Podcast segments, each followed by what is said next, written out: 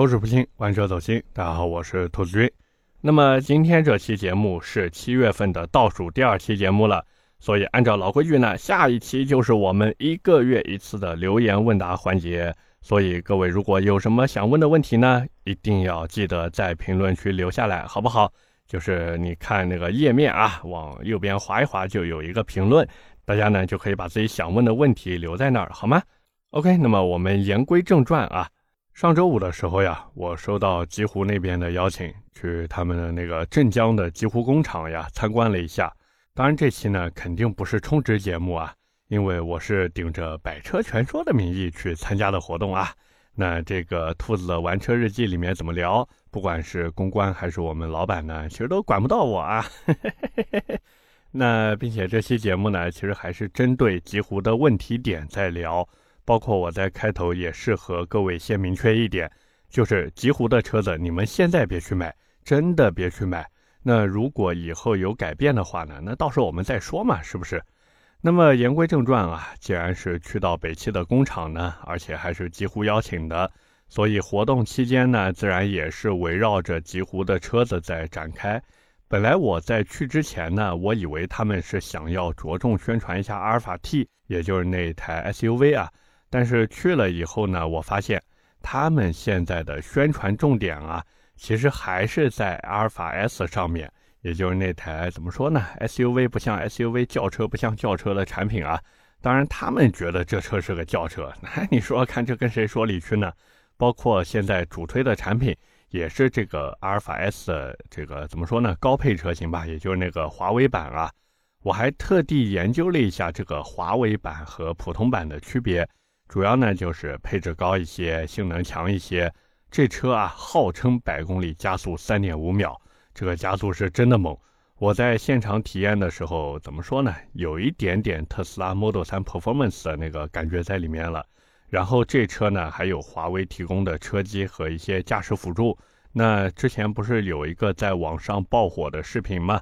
就是几乎阿尔法 S 华为版可以全自动驾驶。所以从技术上说呢，这车的确是有两把刷子的。那除了这些能看到的地方，其实熟悉极狐的朋友应该知道，他们的这个工厂呢叫麦格纳，对吧？当然全称应该叫北汽蓝谷麦格纳啊，算是一个双方合作的。那简单来说呢，就是用麦格纳的标准去造车。那了解麦格纳的朋友也都知道，像什么捷豹的 E-Pace、F-Pace 呀，奔驰的大 G 呀，还有进口版的宝马五系 Z4 等等车子，这些都是由麦格纳负责生产的。不过不是国内这个麦格纳啊，是奥地利的那个，而且是全包生产。所以我一直觉得呢，麦格纳其实它就有点像汽车界的富土康啊。反正他们呢也不会去做自己的产品，但是帮别人生产东西呢，那是数一数二的厉害。所以如果是从造车的这个生产标准来看，或者说从工艺标准来看呢，极狐的车子还是可以的。包括我在参观工厂的时候呢。它的那个全自动流水线啊，也弄得非常的专业，并且展示出来的这些品控呀，还有一些技术性的东西，有一说一，做的不错。这个不是说因为我去了他们的这个活动，所以要帮他们说一说好话。这个我是发自真心的觉得他们在这个工艺呀、技术性上面的东西做的确实可以。因为我之前也和国内一些新能源品牌的这个供应商接触过。那个工艺标准和质量要求嘛，反正大家自求多福吧。但是问题就来了，按理说像极狐阿尔法 S 这种车子，它的硬件也不错，软件也可以，那颜值嘛，这个见仁见智，对不对？反正我觉得还行啊，能看。可是这车为什么就卖不好呢？哎，我也是小小的研究了一下，毕竟车子嘛，大家都可以去试驾，好不好呢？不是我说了算。各位其实开一开就知道好不好开了，但是我可以和大家分析一下，就是这台车它为什么卖不好。毕竟我在参加活动的时候呢，就在思考这个问题。今天呢，也是在节目里面和大家分享一下我的一些想法，也是欢迎各位啊在评论区里进行一个交流，好不好？我觉得极狐阿尔法 S 这车为什么卖不好？第一个也是最重要的一个原因，就是它的价格实在太贵了。一方面呢，极狐阿尔法 S 华为版低配三十九点七九万，高配直接干到了四十二点九九万，这个价格其实已经劝退很多人了。毕竟四十万左右的价格去买一台电动车，它真的超出了很多人的承受范围。那可能有朋友会说，不对啊，这个未来的 E C 六其实也是差不多的价格，差不多的尺寸，而且车辆的造型呢也是差不多的。哎，怎么兔子你这不说未来卖的贵啊，光说这个极狐这个阿尔法 S 华为版卖的贵呢？这其实就是我要说的重点，就是这个太贵了，是要和它的普通版车型去进行对比的。要知道，普通版的这个阿尔法 S 啊，它的低配只卖二十四点七三万，高配呢卖二十八点七三万。而且那个高配的普通版车型，其实你在日常使用的时候，这个整体的差异感知度并不大，除了加速，真的就除了加速没什么区别。那你说我就为了所谓的 L 三级辅助驾驶，还有一些零零散散的配置，我就多花二十多万去买华为版吗？这显然是不可能的呀！并且有这个低配车型摆在这边，势必会影响高配车型的一个销量。就是消费者他不会管你有什么提升，他第一眼更容易看到的呢，就是两个版本之间的差价实在太大了。那消费者就会想，这壳子什么长都一样，配置也差不多，我为什么要多花二十万？这是一个很现实的问题。所以我觉得，假如极狐真的想好好卖车的话，而且真的是像他们在活动期间所说，就是要做高端品牌啊，那真的不要去生产这个普通版的车型了。反正现在阿尔法 S 卖的也很一般，还不如直接砍掉普通版的车型，用价格先去筛掉一部分客户，然后再去向上突破。那第二个原因呢，就是这车的一些细节点，我觉得做的还是挺不到位的。各位想想看啊，现在四十万级的电动车，尤其是这种电动轿车，或者说电动轿跑 SUV，或者我们说它叫电动跨界车，反正不管是什么吧，就是这个价位里面的车子，空气悬挂是不是得有，对吧？你没有这玩意儿，你怎么跟人家拼呢？哪怕说你这空气悬挂像那个理想 L 九一样，它爆了，哎，也没事儿，你有对不对？那你说你要是没有这个空气悬挂，那你来个什么所谓的赛道级避震器也行吧？你看看人家极星二配的 Olins 避震，对吧？多有噱头。虽然说那个 Olyns 是要选装的啊，而且极星二这个车子做的呢也一般般，但是这个 Olyns 的避震器，没有一个懂车的人会去吐槽。人家都在夸什么？说这个极星二的选装包做的还是挺良心的。但是这个阿尔法 S 呢？不好意思，空气悬挂你没有，高性能的避震器你也没有，所以噱头点也就没有了。并且极狐阿尔法 S 的圈胎配置也是极其的保守。你说这个华为版的车型配一个二十寸的圈胎，结果也就是前后二四五四五二零的数据。是你这样弄，在舒适度方面是可以得到一些保证，可是对应你三点五秒的零百成绩，还有六百四十三马力、六百五十五牛米的这个综合功率来看，这个圈胎数据合理吗？显然是不合理的呀。况且我都懒得吐槽这车的刹车配置了，普通的对向卡钳加一套很迷你的通风盘没了，各位可以去看一看。现在无论是极氪零零一，还是未来的 ET 系列，或者说是像智己 L 七那种，哪一个不是大死活塞刹车啊？哪一个没有大尺寸的轮毂？尤其是极氪零零一，对吧？它甚至都能给你选装二十二寸的轮毂，这叫什么？这就叫噱头呀！你作为一个新能源车的车厂，你不要害怕给配置，愿意去选择你的客户，他不怕你要他加钱。他怕的是自己都没有这个加钱的机会，所以北汽或者说极狐，他们在这一点上做的实在是太保守了。他们完全就是按照传统汽车的思维去造车，他们就觉得哦，好像这边用这个也够了啊，那就这样吧，就是丝毫不会去考虑一些噱头性的东西。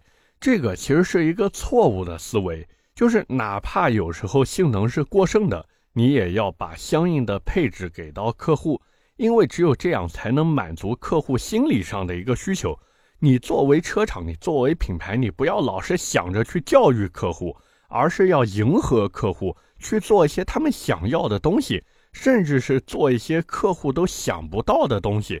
说不定这些，对吧？有些东西可能就是没啥用，但是很花哨的东西，但它有可能就成为促使客户去下单的临门一脚。那第三个原因呢，就是北汽的口碑，这个是真的没办法，因为北京奔驰四个字其实就已经和不靠谱挂钩了，包括北汽自己的一个燃油车，对吧？哎，这个各位懂得都懂。那个品控和稳定性做的真的不谈了，说多了都是泪，而这也就会影响到消费者对于极狐的一个印象。毕竟你极狐背后还是北汽啊，你说是北汽麦格大，那你把这个北汽两个字去掉呀，你又去不掉，对不对？说白了，这个车子身体里面就是流着北汽的血，那大家自然而然就会把自己对于这个北汽的印象啊。很丝滑的带入到极狐的品牌和车型上来，没办法，谁让你们是一家的呢？那第四个原因就是极狐的营销。现在极狐阿尔法 S 的宣传点是什么？是华为车机还有铝合金车身，对吧？它是上铝下钢的嘛。那顺便呢还会聊一聊什么国产品牌的情怀。那问题是华为的车机，人家问界不比你做的牛逼吗？人家问界的车子可是华为亲自下场在做车机啊，对不对？那客户假如说真的很看重车机的话，他会选谁呢？对不对？再一个，铝合金车身这种东西看起来是牛逼，可是哪怕我们撇开轻量化，毕竟极狐阿尔法 S 的这个车身整备质量呀，也达到了二点一吨，所以真的不算轻。我们就说一个最实际的，这个铝合金车身修车怎么弄，对吧？铝合金这东西，你放国外都是给你直接换件。那国内你说做铝合金的钣金修复，可是钱呢？这修一次的价格可比普通的车身要贵太多了呀！并且，假如说撞的比较严重的话，那根本就没办法钣金，只能换件，甚至是换车呀！而且还有那个国产品牌的情怀，哎呀，这东西我都无力吐槽了。搞活动的时候，动不动就提及什么 Z 世代的年轻人更愿意选择国产车，拜托，我们是愿意选择国产车。可是国产车又不只是你极狐一家，那 Z 世代的年轻人面临的选择那么多，他们凭什么选择你呢？是你极狐的车子颜值够高，还是说有一堆大家没玩过的东西，成天在那儿宣传 L 三级辅助驾驶，真正能开放的功能又有多少？对不对？毕竟相关的法律法规摆在这边啊，你哪怕 L 八级辅助驾驶都没有用，哪怕说以后真的这个相关政策有所改变。那到时候是不是就有更新的车子出来了？你现在这个阿尔法 S 还能跟得上时代吗？所以真的没必要去吹这种所谓 Z 时代，更没必要拿所谓的这个国产品牌的情怀去绑架 Z 时代，真的没有任何必要。你车子做得好，我们能看到，我们也会去支持你。但是假如说你车子做的很普通、很一般，我看不到什么亮点。那我不可能因为你的这个所谓的情怀，然后去买单，对不对？所以综合来说呢，我也是想了一下，就是对于现在的极狐来说啊，它最好的方式就有几个。第一个呢，就是停产所有的低配车型。你既然想做高端品牌，就不要有廉价的东西放在那边卖，哪怕光是靠价格去撑着，也要咬紧牙关去撑。只要熬过去了，那你就成功了。第二个呢，该给的花里胡哨的配置就必须要给上。现在新能源车多内卷啊！你说你卖个那工厂，人家还说自己威廉姆斯车队调教底盘呢，并且这些都是戳不中消费者痛点的东西。消费者要的是什么？要不然你够帅，要不然你够快，要不然你够大，要不然你够实惠，对不对？当然，假如说你这个车子又大又帅又快又实惠的话，那你这妥妥就是爆款嘛。所以总的来说呢。极狐现在的营销宣传点有很大很大很大的问题，包括车辆的细节点，其实也有很大的进步空间。而且极狐其实之前规划的车子还是挺多的，除了现在已经面世的这个阿尔法 S，还有阿尔法 T 两台车，他们还规划过那个 Arcfox 啊，对他们英文名叫 Arcfox 啊，呃，具体型号呢就是什么 ECF、GT 一和七这么四台车。里面呢，既有 SUV，也有 GT 跑车，真的是 GT 跑车啊！不是我在胡吹，真的是 GT 跑车。当然，最吸引我的呢，还是那个极狐一，就是一台长得特别像魔改版北汽 Light 的小车。那个北汽 Light 之前也是，哎，怎么说呢？生不逢时吧。而且做的呢，确实有一点点这个拉垮啊。但是理念是好的，理念是好的啊。假如说这个极狐一，或者说当年的北汽 Light，他们能好好做一做的话，然后价格呢卖个十万左右，我估计说不定这个北汽极狐啊，它还真的有戏。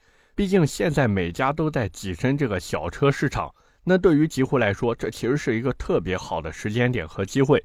哪怕你卖的贵一点，但是假如说你性能特别爆炸，这个噱头性的东西特别多，我觉得大家还是愿意去买单的。那聊到这里呢，其实关于极狐的吐槽也差不多了。说白了，极狐现在下功夫去做的这些事情呢，不管是造车还是宣传啊，更像是耗尽了所有力气和真心。最后呢，却只感动了自己，这我不禁想到了当时在极狐工厂里看到的横幅啊，上面写着要打赢极狐保卫战。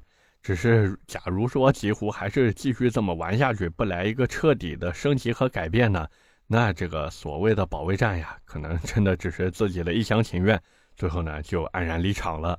OK，那么今天关于极狐，我们就先聊这么多，在这边呢也是再次提醒一下各位啊。就是下期节目呢，就是我们的留言问答环节了。所以，假如说你有什么问题的话呢，一定要记得在今天这期节目下方的评论区进行一个留言，我呢会挑选一部分出来，在下一期的节目里进行一个解答。那没有被挑到的朋友呢，其实也不用灰心啊，就是我也会在评论区里给你进行一个答复的，好不好？下面呢，和大家聊点闲的。最近呢，某车帝啊，在那个火焰山搞了一个耐热测试啊，一下子搞了四十多台新能源车过去。这个去啥火焰山呢？来南京嘛，对吧？都热死了。但是有一说一，这个某车帝是真的会搞事情。之前呢是东测续航里程，现在呢又来下测这些新能源车，对吧？测一测它的加速呀、降温呀，还有智能体验。这真不愧是头条系的公司啊！这个内容运营切的真的是稳准狠，当然背后的资金呢也是极其的充裕。这种事情也就这些大平台能做，要是让我们这种自媒体来做，那结果只有一个嘛，对吧？做不了，没钱，告辞。那这次测试的结果是什么呢？呃，其实好像多多少少都有点问题啊。那大家感兴趣可以去看一看。不过说实话，即便是燃油车呢。其实现在的夏季高温对于车辆来说都是一个考验，没办法，这天实在是太热了嘛。而说到这个天气太热了呢，其实最近如果有你的车子啊，就是铝合金钢体的，那这些朋友我觉得你要注意了，就是铝制件的耐高温性确实不如铸铁件，所以这时候 E A 三个跌的优势就体现出来了，对不对？不过假如你是开 E A 三个跌高功率车型的朋友呢？像什么 A 四的四五四驱版呀，什么 Q 五 L 的四五四驱版呀，这些啊，反正七七八八，或者什么高尔夫 GTI 这些的，我觉得吧，有条件，反正你换一套好点的中冷，毕竟再怎么铸铁发动机碰到这样的高温呀，也是难受的要死。当然啊，这难受的除了发动机呢，其实还有我的心啊。这发动机呢是在那边热的要死，但我的心呢真的拔凉拔凉的，甚至我背后发寒。主要原因呢，就是两件事吧。第一个呢，是本来要在南京办，但是现在已经停办的一个夏日祭活动。这个活动好像是 B 站牵头搞的，现场貌似还计划弄一个鸟居，也就是一个红色的大门。这个门呢，如果你看过日本动漫或者去过日本呢，应该很熟悉啊。那另一个呢，就是南京有一家寺庙，里面竟然供奉着日本战犯的灵位。这真的是，我们一个一个来说吧。先说一说这个夏日祭，所谓的夏日祭是一个什么东西？我之前在网上看很多人在那边说，哎呀，这不就是日本的一种庙会吗？而且某度百科上面竟然还说这玩意儿起源于中国。哎呀，真的是我都不知道怎么会有这样的解释的。因为这个所谓的夏日祭，其实跟我们就是跟中国的文化一点关系都没有。它其实是日本神道教的一种活动。那这个故事呢，其实很简单，就是他们那个神道教呢，有一个神仙叫做天照大神，其实就相当于太阳神。这个阿波罗直呼内行，没想到自己在日本还有一个远房亲戚啊。然后这个天照大神有一个弟弟叫做须佐之男，哎，这反正看过《火影忍者》的应该都知道啊，里面呢也涉及了一些相关的传说，什么天照、须佐，对吧？不过呢，那个里面是经过魔改的啊，反正大致故事就是这个夏日祭的大致故事呢，就是这个须佐之男啊，天照大神的弟弟各种作死。那天照大神呢，他作为姐姐啊，她是个女的啊，这边说一下。那天照大神看着自己的弟弟呢疯狂作死，管呢也管不了啊，说两句狠话还闹小脾气，于是自己怎么办？躺平了啊，不管了，直接找了一个山洞躲了起来。那这一下天上没太阳了呀，别的神也急了，老百姓也急了，于是呢，他们就找到了这个天照大神啊躲的山洞，完了呢，在外面唱跳 rap 篮球啊，还拿着大喇叭在那儿放《吉你太美》。那躲在山洞里面，天照就很好奇啊，这外面干嘛呢？啊，是不是我家坤坤来了啊？我要见我的吉哥。于是呢，就把头探了出来，结果上当了，一下子就被守在外面的大力神给哐叽一下子薅了出来。这下想躲也躲不了了呀，怎么办？接着干活吧。然后阳光就洒向人间，而这个唱跳啊不不唱跳活动啊，没有 rap 和篮球，这个唱跳活动呢，就变成了后来的祭。换句话说呢，就是我们中国传统的祭都是指祭拜或者祭祀，对吧？日本那边呢，相当于搞活动，就那么简单。说实话，如果只是搞一个夏日祭的话，那大家交流交流文化也能理解，对吧？毕竟日本这个神道教传说有的还挺好玩的。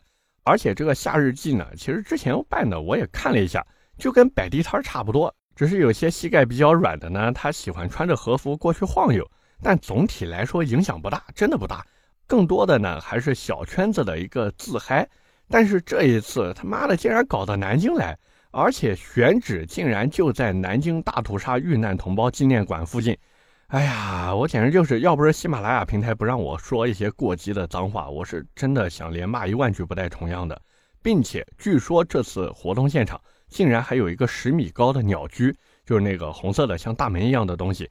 哎呀，我真是他妈，我都不知道该怎么宣泄自己的情绪了。这个鸟居是什么玩意儿？是神道教里面连接人间和神界的大门，加上晚上的活动现场，据说当时还准备搞一个跳舞活动。问题是你跳什么舞不行，你偏要跳那种他妈用来招魂的舞，连日本那边现在都没什么人跳了，结果自己人这边开始跳，你真的是跳你个逼了个逼啊！这边人工消音一下。简直就是为了赚钱，然后毫无底线，甚至我都怀疑是有人刻意为之。那虽然说这一次活动暂停了，问题是这种活动之前搞过，之后也不知道会不会搞，甚至有可能是什么现在啊销声匿迹个一段时间，到时候看哎风声下去了，然后又开始搞。所以真的是，哎，有的人啊，他这个腿啊一辈子都是他妈的软的。再一个事情呢，令我很愤怒的就是我刚才说的南京一家寺庙里面。被爆出来，竟然还供奉日本战犯的牌位，唉，这个事儿真的是，我真的已经有点骂不动了。反正现在官方的结果也已经通报了，那那个当事人呢也已经被逮起来了。大家反正自己上网看吧。只是这种事情呢，我相信不会是第一次，也会有下一次，肯定会有下一次的。这种文化渗透，还有这种对吧，七七八八的渗透，真的太多太多了。当然，我在这边聊这些呢，只是就事论事。我不是说让大家去说，哎，我以后不买日本车了，我不买日本的家用电器了，我不买什么七七八八的。商业上的合作和交流，还有正常的贸易往来是很正常的啊，我只能说这很正常的。但是你搞文化侵略，你这种所谓的这文化占领高地的话，那我是真的，反正我作为一个中国人来说，我是不能忍这种事情的，而且我的态度很坚决。就是我们作为一个中国人，我们可以说，哎，觉得这日本有的文化还挺好玩的，那我去了解一下，这个没问题，对吧？但是你说你这啊，膝盖发软，甚至成为一个精神日本人，那我真的是，你怎么对得起当年为我们抛头颅、洒热血的那些英烈们？我们要无时无刻的都记住，我们之所以能现在吹着空调上着网去看一些这什么日本动漫或者什么。到底是因为什么才有这样的条件？OK，那么今天闲的呢，就和大家说这么多。我也不知道这些这脏话说的会不会被平台屏蔽，但是我真的有点控制不住啊。那下面就是我们的留言互动环节。上期节目呢，我们聊的是本田的 CRV，我呢也是在底下看到很多朋友啊发表了自己的一些想法和观点。我发现我现在这个评论区热度是真的不错。这有些排名在前三或者前五的那种节目，他们的那个评论量都没有我多呀。说明什么？说明我的节目那都是真粉啊，对不对？那第一条留言呢，来自安好的 Line 哥哥，他说这期听的心潮澎湃，途牛载马滑稽车才是最屌的，期盼吧。但愿在不久后能出现更多如同领克零三加这样的车。那这也是我在上期节目末尾说的。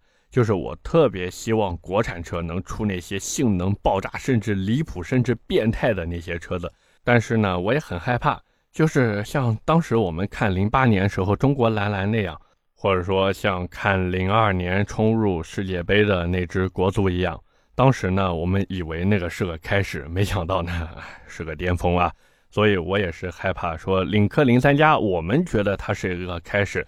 但是有可能几年以后回头再看，哇，那竟然是一个巅峰，所以我是真的害怕看到这样的局面。但是，对吧？该有的这个期盼还是要有的嘛，说不定哪一天就实现了呢。第二条留言来自当克张，他说：“兔子呀，宝马三系是买现款还是中期改款呀？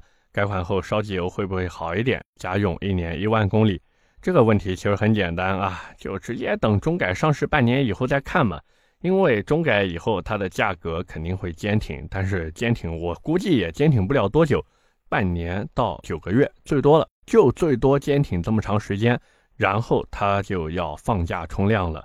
毕竟奥迪 A4L 新款也快来了，所以假如说你是为了家用呢，我觉得稳定性还是挺重要的，是不是？所以等一等新款吧，好不好？最后一条留言来自大脚油开车的果果。他说很喜欢你的节目，每期都听，感谢感谢，真的非常感谢啊！他说下次可不可以聊一聊十一代思域 Type R 这个车子？哎，我在想要不要放到停车场里面去聊。那这边简单说一说吧，就是价格如果在四十万以内的话，我觉得可以冲，真的可以冲。现在四十万内有趣的车子，尤其是这种小钢炮，真的太少了。那 Type R 它作为本田的怎么说呢？高性能的代表吧，或者说高性能的这个名号，我觉得四十万以内的价格还是合适的。但是，假如说这个经销商那边要加价的话，或者说最终的落地价格达到五十万甚至六十万，那我觉得真的没有任何意义了。